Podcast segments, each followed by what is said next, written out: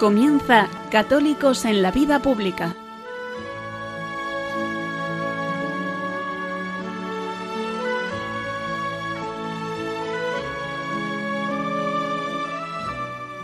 Un espacio dirigido en Radio María por Luis Zayas.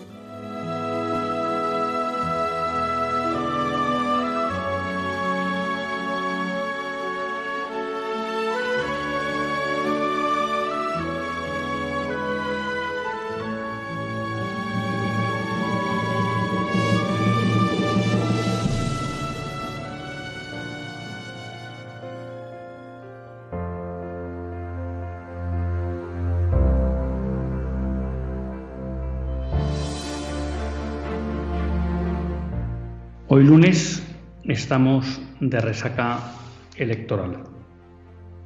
Las tan deseadas por muchos elecciones han llegado. Y el resultado no es bueno para España.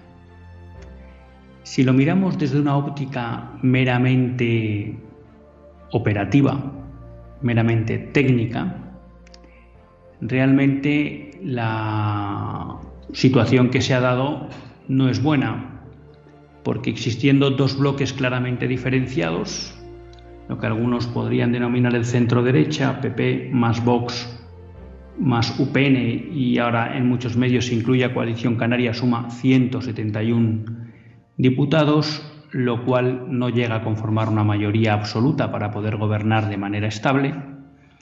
Lo que podríamos denominar el bloque de izquierdas, PSOE más Sumar se quedan muy lejos de una mayoría de gobierno, están, si no recuerdo mal, en 153 escaños, lo cual para conformar gobierno les obligaría, como en esta legislatura, a pactar, pero esta vez a tener que pactar con todos los partidos separatistas. En muchas ocasiones les ha valido simplemente con el apoyo de Esquerra Republicana a lo largo de esta legislatura, Ahora no valdría, ahora habría que pactar con todos, con Esquerra, con el PNV, con Bildu, con Junts. Y por tanto podemos decir que la situación que se genera o que se crea en España es de bloqueo o difícil gobernabilidad. Desde el ámbito, vamos a llamar, puramente político o técnico, caben dos opciones, que Feijó intente la investidura, que Feijó intente la investidura, él en principio lo legitima en el sentido de que ha sido la candidatura o el candidato más votado, pero para eso necesitaría que algún partido separatista le apoyara. En ese entorno de los separatismos solo cabe un posible apoyo del PNV a la investidura de Feijó. Por tanto, esa investidura no está asegurada y no es fácil, y creo, pero es una opinión personal, que tiene altas probabilidades de fracasar. Lo cual implicaría que la segunda opción sería Sánchez, que desde un punto de vista de gobierno podría presentar que él sí tiene garantizados 156 diputados, el PSOE más sumar, que sería la reedición de la coalición Podemos-PSOE, y luego podría ser factible que consiguiera la investidura con el apoyo de todos los partidos separatistas. Ahí, bueno, hemos escuchado declaraciones de Junts, que sería en esta, en esta ocasión imprescindible, de decir que, bueno, que eso no va a ser gratis. Entonces ahí la cuestión para, si, para ver si Pedro Sánchez es capaz de llegar a la investidura o no, es si realmente se aviene a las peticiones que le haga Junts. Veremos por dónde va. Por tanto, podemos decir que hay una situación compleja y de bastante bloqueo, porque independientemente de que alguno de los dos candidatos, Feijó o Sánchez, consiguiera eh, la investidura, luego el día a día de ese gobierno sería un permanente pacto que estaría dependiendo siempre de la voluntad de los separatistas.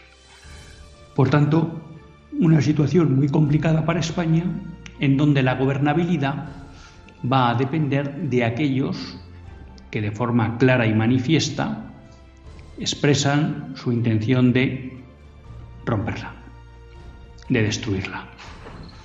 Entonces, desde ese punto de vista técnico, podemos decir que los resultados no son buenos. Desde el punto de vista que nos gusta analizar a nosotros y tratar la política en el ámbito de, este programa de católicos en la vida pública, pues los resultados eh, pues son nefastos. Los resultados son nefastos por dos motivos.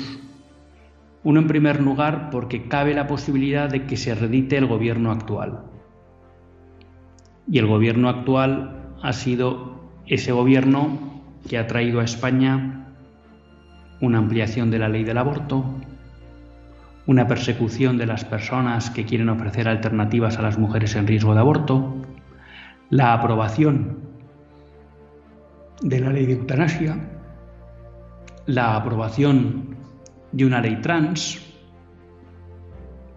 eh, el impulso de la ideología de género desde la Administración Nacional, el desarrollo de una ley educativa que cercena el derecho de los padres, la aprobación de una ley del menor que conculca la patria potestad. Por tanto, podemos observar cómo existe una alta probabilidad de que un gobierno que ha realizado su actuación política desde principios totalmente anticristianos vaya a poder continuar e incluso vaya a poder profundizar en esa senda, lo cual no es una buena noticia para los españoles. Por otra parte, el único partido que en cierta medida defendía los principios no negociables de Benedicto XVI, en materia de vida, en materia de familia, en materia de libertad de educación, pues ha sufrido un fuerte varapalo. Por tanto, uno podría concluir que los principios no negociables de Benedicto XVI no son relevantes para la masa electoral española, lo cual es una mala noticia. Porque siempre hemos defendido en este programa, porque creemos que es así, que es imposible construir una sociedad justa, próspera y en paz si esos principios no son respetados desde el ámbito político. Por tanto, malas noticias porque cabe la posibilidad de que se repita el gobierno actual y por tanto siga profundizando en su agenda anticristiana y antipersona. Y también mala noticia porque la defensa de los principios no negociables no ha tenido eco en el electorado español. Y eso es triste y eso es grave. Dicho eso, creo que nosotros como cristianos, como católicos, no tenemos que tener miedo. No debemos perder la esperanza. En primer lugar, porque como católicos sabemos que es Dios quien guía el mundo. Y sabemos que Dios, que Cristo ha vencido. Por tanto, no sabemos cómo, no sabemos cuándo, pero tenemos que tener la confianza en que Dios no nos va a dejar de lado. Que Dios no nos vaya a dejar de lado no quiere decir que las cosas vayan a ser como nosotros queremos, pero tenemos que tener la confianza que Dios está con nosotros en estos momentos. Y si Dios está con nosotros, no hay nada que temer. En segundo lugar, creo que no tenemos que perder la esperanza porque siendo muy malas noticias para España lo que ha pasado con las elecciones, no está en nuestra mano hacer quién gana o quién pierde elecciones. Nuestra en nuestra mano controlar la acción de los políticos. Y por tanto, ahí no nos tenemos que agobiar.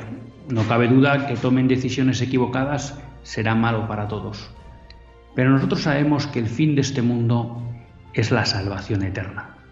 Y por tanto, nosotros donde tenemos que poner nuestro enfoque no es tanto en lo que vaya a pasar ahora en la política, sino en qué vamos a hacer, primero, para estar más preparados nosotros para la salvación, segundo, para ayudar a todos los que nos rodean a que estén más, más preparados para la salvación, y tercero, para que si vuelve a haber una convocatoria electoral, sea cuando sea, esos principios que consideramos que son necesarios y fundamentales para construir una sociedad justa, próspera y en paz, tengan más relevancia, se hagan notar más en las próximas elecciones generales. Por tanto, en la desesperanza solo puede caer aquel que cree que no hay nada que hacer, que las cosas no tienen arreglo, pero nosotros tenemos muchas cosas que hacer. Tenemos que trabajar por nuestra salvación, tenemos que trabajar por la salvación de los que nos rodean, tenemos que trabajar porque la doctrina social de la Iglesia cada vez sea más conocida, mejor entendida y por tanto se convierta en un elemento relevante a la hora del ejercicio del voto. Y alguien me dirá, hombre, pero eso que usted plantea no es a corto plazo. Bueno, es que yo no estoy hablando del corto plazo.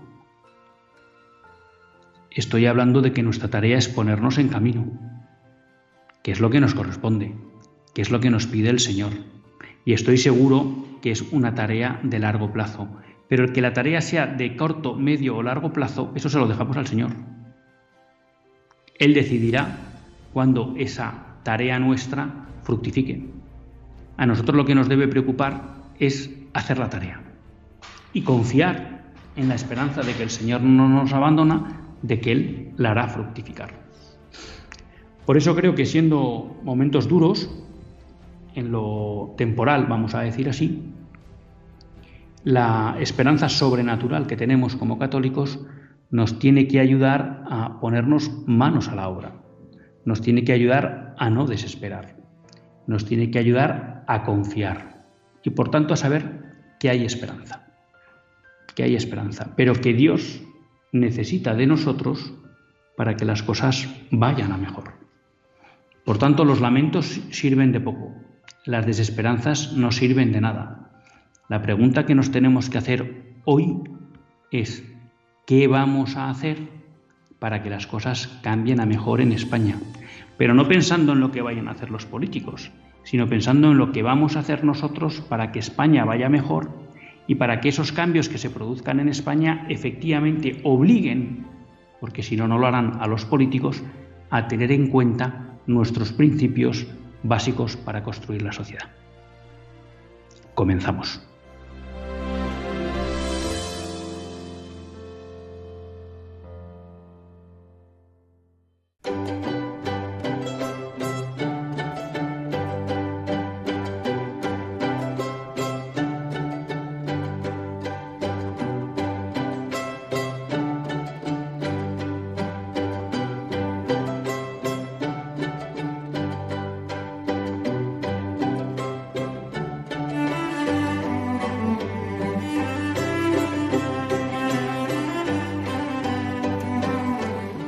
Buenas tardes, queridos amigos de Radio María. Un lunes más volvemos fieles a la cita con todos ustedes para hacer este programa, Católicos en la Vida Pública. Un programa que, como todos ustedes saben, quiere ser una reflexión pausada sobre la actualidad nacional e internacional. Una reflexión que tratamos de hacer siempre desde la óptica del magisterio de la Iglesia y su doctrina social. Una Iglesia que no nos cansaremos de repetir, que es madre y maestra. Y un lunes más tiene la suerte de compartir esta hora de radio con todos ustedes, Luis Tallas, que es quien les habla. Un lunes decimos, decíamos en la editorial de resaca postelectoral. Un lunes en el que, bueno, pues la esperanza de muchas personas en que hubiera un cambio de gobierno no se ha concretado. Es posible que se dé, pero no es seguro. Y yo, si tuviera que apostar, y aquí les, soy sincero porque yo de política partidista sé muy poco y casi siempre me equivoco, creo que si hubiera que apostar hay bastantes más probabilidades de que vuelva a investirse como presidente del gobierno Pedro Sánchez a que lo haga Alberto Núñez Fijo. Veremos a ver qué pasa y veremos qué es lo que sucede. Yo retomo un poco el comentario que les hacía en el editorial. Creo que estos resultados no son buenos para España. Y al margen de la cuestión meramente operativa que comentaba, de que se va a producir un bloqueo importante, yo creo, en, la gobernabilidad, que la gobernabilidad va a estar en manos de los separatistas, que son aquellos que quieren destruir la unidad de España. Y, y todo eso, bueno, pues no cabe duda que para el día a día de un país es grave, ¿no? Porque toda comunidad política necesita que la autoridad pueda ejercerse. Claro, que la autoridad pueda ejercerse bien. Hay quien podría pensar, y quizá yo comparta esa opinión, de que el hecho de que pueda haber bloqueos y de que sea muy difícil realizar una labor legislativa nos puede venir bien en la medida de que eso impida que si se repite el gobierno actual pues no avance en su agenda anticristiana.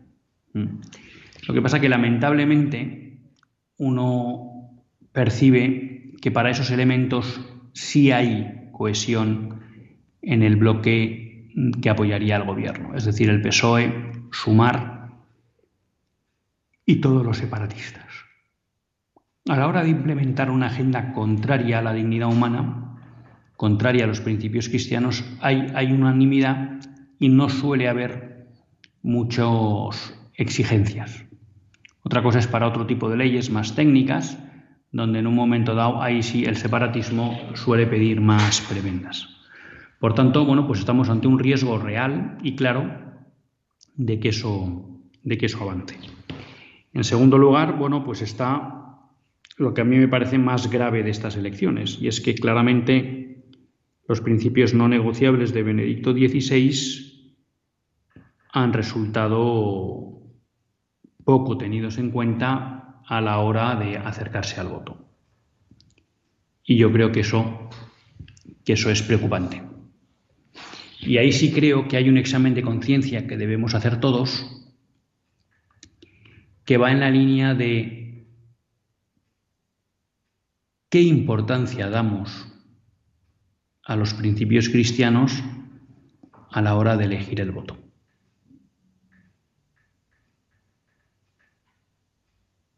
En el programa hemos, tratado de ser prudentes al abordar esta cuestión porque muchas veces pues yo sé que a las personas les duelen y cuando hablamos de estas cuestiones y de alguna manera, bueno, pues hay personas, por ejemplo, como Monseñor Munía en Sexto Continente, pues más adecuadas para abordar esta cuestión en los criterios de orientación al voto que dio, por ejemplo, el viernes pasado y demás, ¿no? Pero creo que hay que hacer una profunda reflexión. Un amigo que se preocupa de las encuestas del CIS me comentaba cómo eh, los católicos practicantes en su mayoría votaban al Partido Popular y los católicos no practicantes eh, eran el grueso más importante de votos a Vox. Eh, no se trata aquí de hablar de cuestiones de, de voto, de a quién hay que votar no. Pero me resultaba llamativo ese dato porque si el único partido con representación parlamentaria que defiende, en buena medida hay que decirlo, los principios no negociables de Benedicto XVI, es llamativo que su núcleo de votantes no sean los católicos practicantes. ¿Por qué digo esto? Porque parecería que a los católicos practicantes tendría que ser a los que más les preocupara la defensa de los principios no negociables. Y eso está claro que no es así en el electorado español ni en el catolicismo español. Y creo que eso, al margen de que supusiera un voto a Vox o a otro partido, pues también hay otros partidos sin representación que cumplen los principios no negociables, sí creo que es momento de hacerse una reflexión profunda sobre esa cuestión.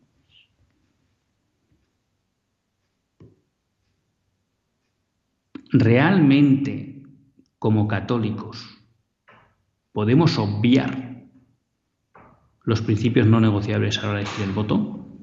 Yo creo que si ustedes acuden a la nota eh, que resumíamos el otro día de 2002 de la Convención para la Doctrina de la Fe sobre la actuación de los católicos en política, creo que lo muestra muy claramente. Es decir, un católico no puede abdicar de sus principios cristianos a la hora de ejercer la política y dentro de ese ejercicio está el voto. Y que un católico no puede apoyar proyectos, programas políticos con propuestas anticristianas. Y creo que esa reflexión no la hacemos los católicos. Y por eso creo que en buena medida nos va como nos va. Porque ahora empiezan los debates, si España es de izquierdas, si España es de derechas.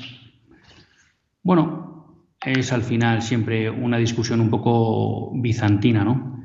Cuando uno acude a los resultados electorales, lo que ve, ¿no? Es que la suma del PP más Vox es más que la suma de PSOE más sumar. Por tanto, no necesariamente España es de izquierdas. Otra cosa es luego qué resultado de eso con el sistema DONT. Y bueno, pues uno ve que hay una buena parte luego de votos separatistas, que ahí sí, esos se inclinan siempre para apoyar al bloque de la izquierda, ¿no? Esos separatistas es verdad que también tienden a ser de izquierdas. Con lo cual, bueno, pero bueno, ahí siempre está la discusión que yo no comparto, pero desde una óptica meramente temporal, pues hay quien considera que el PNV y Junts son de centro derecha, mientras que Esquerra y Bildu son de izquierdas, entonces podríamos decir que casi hay un empate técnico en España entre lo que serían votantes de izquierda, votantes de derecha. Donde yo sí creo que hay un desenfoque total es en el hecho de que claramente los programas de todos estos partidos, excepto de Vox, son claramente anticristianos. Y eso no parece preocupar en el electorado español. Y por eso digo que eso es una cuestión que me parece preocupante. Yo sé que esta cuestión molesta, ¿no? Cuando hablamos de que el Partido Popular no tiene un programa cristiano, no lo tiene. Y ahora, pues como ya quedará mucho tiempo para, para votar, pues creo que podemos hablar tranquilamente sin que nadie piense que desde este programa se quiere interferir en ninguna decisión. ¿no? Yo, el programa pasado hacíamos un repaso sobre lo que eran los programas de Partido Popular y Vox respecto de los principios no negociables de Benedicto XVI. Yo, y perdonen la autocita, hice un pequeño estudio que luego publicó eh, la web Queremos, en la que colaboró. Entonces, si ustedes se animan o les interesa verlo, pues yo les animo que se acerquen a queremos.es pongan queremos simplemente en, Google y ahí pueden ver el, el, estudio, está publicado como artículo. Hay una tabla resumen, pero yo les invito a que no se queden en la tabla resumen, sino que lean las propuestas que son literales, copiadas de los programas electorales de PP y de Vox, y que ustedes las lean y que se hagan su juicio y que decidan, pero creo que, es bueno que lo hagan.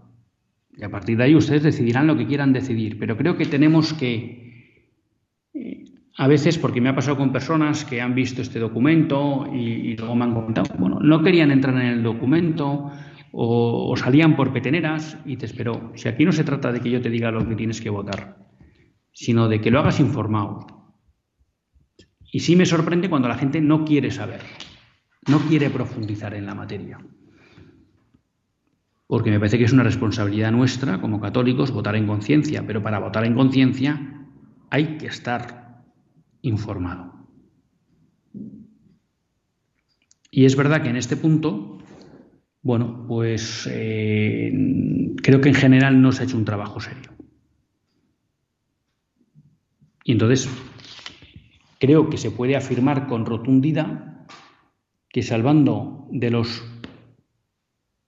partidos que han obtenido representación parlamentaria, el de UPN no me lo he leído, tiene un diputado, no me lo he leído, eh, solo el de Vox no es profundamente anticristiano. ¿Mm? Y cuando alguien me pregunta, ¿y usted por qué dice que el del Partido Popular es profundamente anticristiano? Bueno, porque mantiene la ley del aborto de 2010.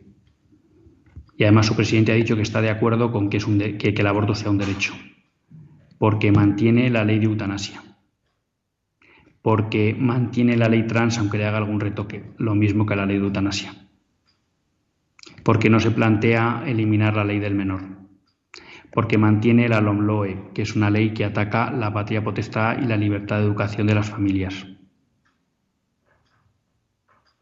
porque no apuesta de verdad por la familia natural entre hombre y mujer, sino que apuesta por cualquier tipo de familia. Eso no es un programa cristiano, es un programa anticristiano. Entonces, claro, cuando uno ve eso y entonces se da cuenta que el 87% de los españoles no tienen ningún empacho en votar programas profundamente anticristianos, uno es consciente de que en España existe una crisis moral importante.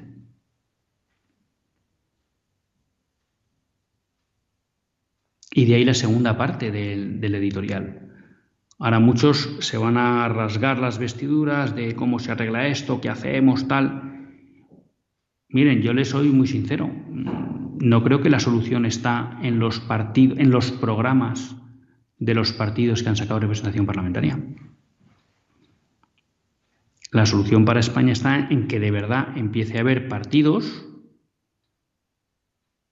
que hagan propuestas cristianas Vox tiene varias propuestas en el sentido cristiano, pero hacen falta más partidos que tengan en cuenta esas propuestas cristianas. ¿Y para eso qué toca? El trabajo de cada uno. En ser él cada vez que seamos cada uno de nosotros cada vez más cristianos, más coherentes, en que seamos cada vez más cristianos más preocupados por ayudar a los demás a vivir en coherencia la fe, no desde la soberbia de es que yo te voy a enseñar a ti cómo tienes que vivir la fe, sino desde la humildad de querer compartir con él la vivencia de la fe y ayudarnos en nuestras debilidades. Y tercero, en ser activos en el ámbito social y político para promover la doctrina social de la Iglesia porque ahí es donde tenemos la herramienta para construir una, una verdadera renovación, que es lo que necesita España. Y aquí entro un poco en la, en la materia del análisis de los resultados electorales, partido a partido, ¿no? Ya les digo que esta no es mi, especialidad, pero bueno, vivimos un día pues que parece que la actualidad manda, ¿no? que deberíamos tocar esta cuestión en un programa que quiere estar pegado a la actualidad. Partido Popular. Bueno, el Partido Popular ha tenido unos buenos resultados, por un lado. Es un partido que ha crecido 47 escaños, lo cual está muy bien. Es un partido que ha ganado prácticamente 3 millones de votos. De hecho, si uno hace cuentas eh, se percibe, pues hombre, que obviamente por un lado el Partido Popular se ha llevado aproximadamente 1.600.000 eh, votos de ciudadanos. Estas cuentas nunca se pueden hacer así, pero bueno, esa sería la idea. Se ha llevado eh, unos 500.000 votos de, algo más, casi 600.000 votos de Vox, con lo cual esos son 2.200, pero luego ha sido capaz de levantar 800.000 votos, o bien de la abstención o bien de, del PSOE. Con lo cual podemos decir que los resultados del Partido Popular no son malos, pero no han tenido la traslación en escaños que se preveía. Se hablaba mucho de que el Partido Popular podía estar en torno a los 150 escaños y se ha quedado muy corto. Pues creo que son unos buenos resultados, pero posiblemente insuficientes de acuerdo con las expectativas y con la voluntad que tenían de gobernar. ¿Mm? Además, si a esto le añadimos que hace un año el Partido Popular tuvo una crisis eh, tremenda interna con la caída de Pablo Casado, pues podemos decir que su actuación ha sido óptima. Óptima. De hecho, hoy en día PP y Vox suman 11 millones que está en el entorno o incluso por encima de la mayoría absoluta que sacó Mariano Rajoy, si no recuerdo mal, fue en 2011. En 2011, Mariano Rajoy, con menos votos, consiguió mayoría absoluta. O sea que quiero decir que si ha habido como un movimiento al alza de lo que se podría denominar el bloque del centro derecha. Y en buena medida el que ha capitalizado esa subida ha sido el Partido Popular. Pero es verdad que en, que escaños pues ha quedado corto, no ha llegado a las expectativas. El Partido Socialista, pues desde mi punto de vista, ha tenido unos resultados sorprendentes. El Partido Socialista ha crecido prácticamente en un millón de votos, un poco más de un millón de votos. Algo que creo que no era esperado por nadie. Posiblemente este crecimiento tan grande del Partido Socialista en votos es lo que haya provocado que con el, con el sistema Down, eh, perdón, sistema DONT, eh, el PP no haya capitalizado su subida tan fuerte de votos en más escaños. El Partido Popular ha crecido, el Partido Socialista ha crecido un millón de votos. Y desde ese punto de vista, aunque ha perdido las elecciones, quizá es el gran ganador de las elecciones en la medida que no se ha producido aquellos que ellos, que ellos más podían temer, que era que el Partido Popular pudiera formar gobierno. Lo va a tener muy difícil, con, con lo cual ellos tienen la posibilidad de continuar en el poder. No solo ha subido un millón de votos, sino que ha crecido dos escaños. Por eso digo que posiblemente esa subida de millón de votos les ha permitido el, mantenerse a flote, ¿no? Y que el Partido Popular no rentabilizara tanto ese crecimiento de tres millones de, votos. El Partido Socialista tenía un 31,70% de los votos cuando eh, la vez anterior tuvo el 28, o sea que incluso crece tres puntos porcentuales en, intención, de, en intención de votos. Sumar, pues se ha quedado prácticamente como... Bueno, es verdad que sumar era más, porque la vez pasada sería Podemos, eh, también tendría a más país, con lo cual la otra vez tuvieron un 15,14, han perdido un 3%, que es prácticamente lo que ha ganado el, partido, el Partido Socialista. ¿no? Ha bajado de un 15,14 a un 12,31, pues esos tres puntos son los que ha ganado el Partido, el partido Socialista. Sumar pues ha quedado en su línea. También contentos porque en cierta medida ven la posibilidad de reeditar el gobierno. El Partido Popular, que como les decía, ha subido 10 puntos, no, perdón, ha subido eh, 12 puntos y medio, Claro, 6 vienen de Ciudadanos, 6,7, ¿eh? y a Vox ha perdido también 3 puntos, 9. Pero claro, el Partido Popular ha generado un 3% adicional sin robárselo a nadie. ¿no? Vamos a suponer que eso viniera de la abstención. Es verdad que a nivel de votos, eh, pues el Partido Socialista ha sido capaz también de levantar eh, pues casi 500.000 votos eh, de la abstención, ¿no? Pero el Partido Popular, pues casi un millón. Bueno, esa es la, situación. Y el otro de los grandes partidos, pues que ha sido Vox, eh, yo creo que ha tenido unos malos resultados. En Vox se dan dos circunstancias, ¿no?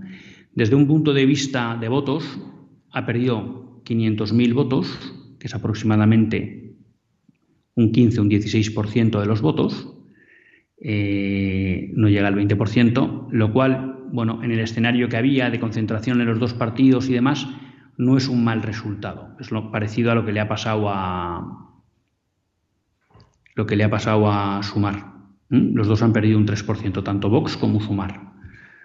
Lo que pasa que Vox ha tenido mucho más castigo en, en escaños que Sumar. Eh, sumar, si sumamos Podemos más más país, tenía 38 escaños y se ha quedado en 31, es decir, ha perdido 7, perdiendo un 3% de los votos, un 3% del porcentaje de votos, y en cambio Vox, perdiendo el mismo porcentaje de votos, ha perdido 19 escaños. Entonces Vox ha sido muy castigado en escaños por el sistema tonto. ¿eh? Pero de todas maneras no ha sido un buen resultado. Sobre todo porque en escaños han perdido 19, casi pues, un 40% de los escaños que tenían. Lo cual, bueno, pues es un palo muy gordo. Ya digo, esa caída no se compadece con la bajada en votos, pero, pero bueno, esa es, esa es la, realidad. Yo lo que comentaba también en el editorial, y me parece relevante comentar, y es un, es un comentario que aprovecho de un amigo que ha hecho en un chat de, WhatsApp y que creo que tiene mucha razón, y es el hecho de que hay una cuestión preocupante en, referencia con Vox. Guste o no guste, pero eso es una realidad. El único partido con representación parlamentaria que defiende parte razonable de los principios no negociables es Vox. Por tanto, que Vox caiga refleja que esos principios tienen poco peso en el ejercicio del voto de los españoles. Y eso, desde la óptica de un católico, pues creo que es una pena. Creo que es triste. Pero en segundo lugar, en este periodo de elecciones se ha producido una fuerte demonización de Vox por parte de todos los partidos, desde el PP, PSOE, Sumar, de todos los partidos, los separatistas de todos los partidos. Y creo que eso, ah, como apuntaba este amigo mío en un chat, es grave, porque demonizar a Vox acaba conllevando que las ideas que defiende Vox se demonicen. Y cuando uno va al programa de Vox, Vox defiende derogar la ley del aborto. Vox está en contra de que el aborto sea un derecho. Vox está en contra de la eutanasia y la quiere derogar. Vox está en contra de la ley trans y la quiere derogar. Vox está en contra de las leyes ETG y las quiere derogar. Vox está a favor de la libertad de educación. Vox está a favor de una ley de cuidados paliativos. Vox está a favor de apoyar a las mujeres en riesgo de aborto. Vox está a favor de no perseguir a aquellos que ofrecen alternativas a las mujeres en riesgo de aborto. Y claro,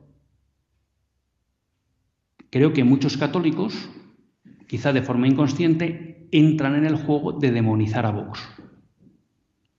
Y esa demonización, el problema que tiene, más allá de que se demonicen los partidos, que cada uno hace lo que quiere, es que muchas veces lleva aparejada la demonización de las ideas que defienden esos partidos.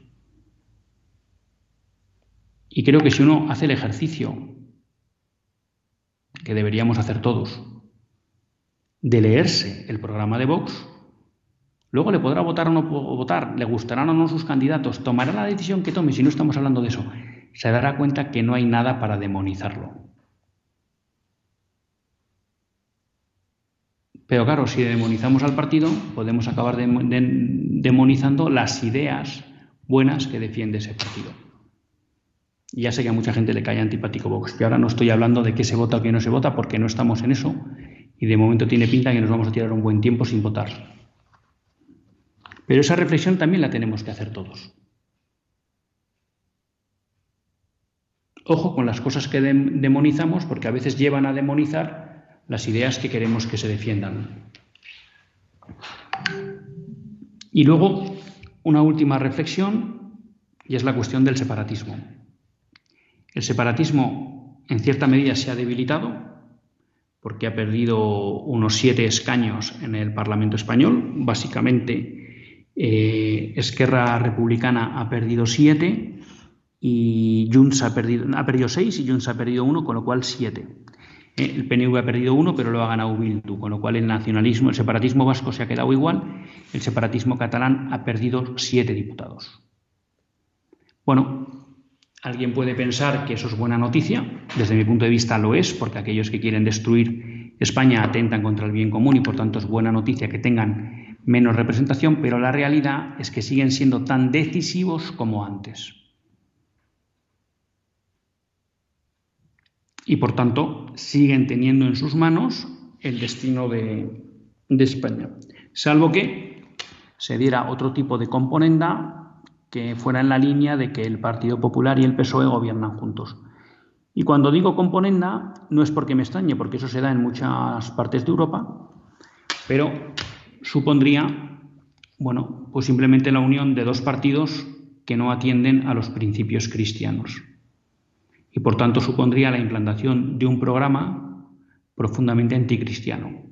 Quizá moderado en su, rapidez y evolución respecto de lo que hiciera un PSOE con Sumar, pero que nos mantendría en la misma línea de plano inclinado, llevándonos hacia el mismo lugar, que es una España anticristiana.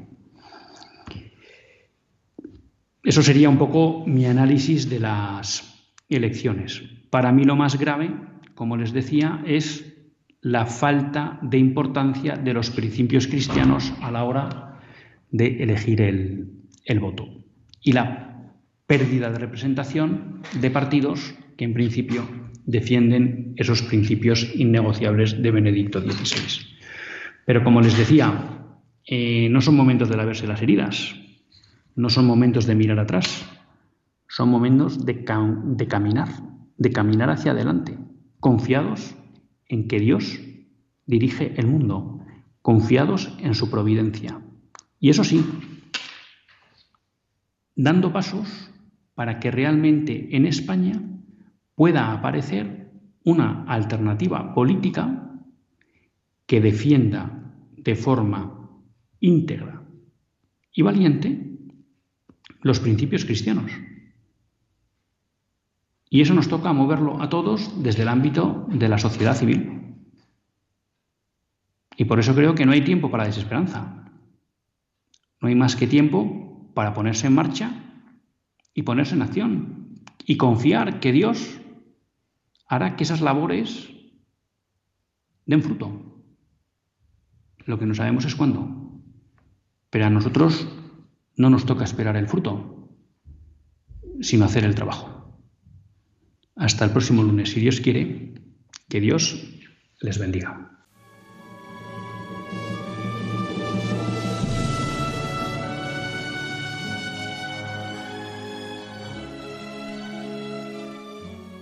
Así concluye Católicos en la Vida Pública, un programa que dirige Luis Zayas.